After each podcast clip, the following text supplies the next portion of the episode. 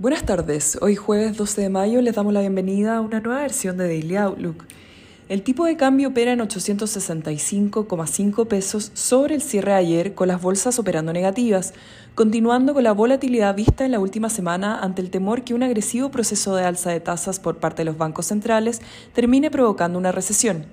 Ayer la publicación en Estados Unidos del IPC de abril sobre lo esperado continuó alimentando estas preocupaciones, mientras que hoy el PPI volvió a mostrar niveles elevados, aunque se ubicó en línea con las estimaciones.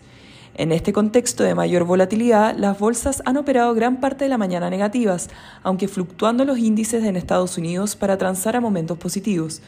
Por su parte, el dólar retoma su tendencia de apreciación, alcanzando nuevos máximos desde fines del 2022 mientras que la tasa del Tesoro cae 6 puntos base alejándose del 3%. El Eurostock 50 cayó 0,9%, mientras que en Estados Unidos el S&P 500 retrocede 0,8% y el Nasdaq 0,9%, mostrando alta volatilidad durante el día, llegando a rebotar el Nasdaq 1,6% por un breve momento. Por su parte, Asia cerró negativo, con el Nikkei rentando 1,8%, la bolsa de Hong Kong 2,2% y el CCI 300 de China 0,4%.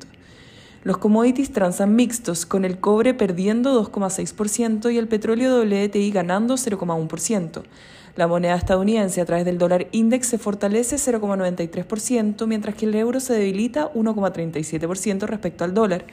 Por su parte, la tasa del bono del Tesoro a 10 años se encuentra en 2,84%, bajando 8 puntos base en comparación a la jornada previa.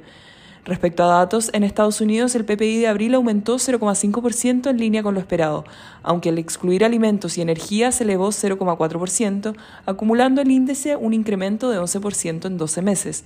Por su parte, las peticiones iniciales de desempleo de la semana pasada alcanzaron los 203.000 solicitudes en línea con las expectativas. El tipo de cambio opera en 865,2 a esta hora, con el dólar a nivel global fortaleciéndose con fuerza ante la debilidad del euro, el cobre a la baja y las monedas emergentes mayormente negativas. En cuanto a los técnicos, la próxima resistencia es 870 y luego 875, techo alcanzado a fines del 2021.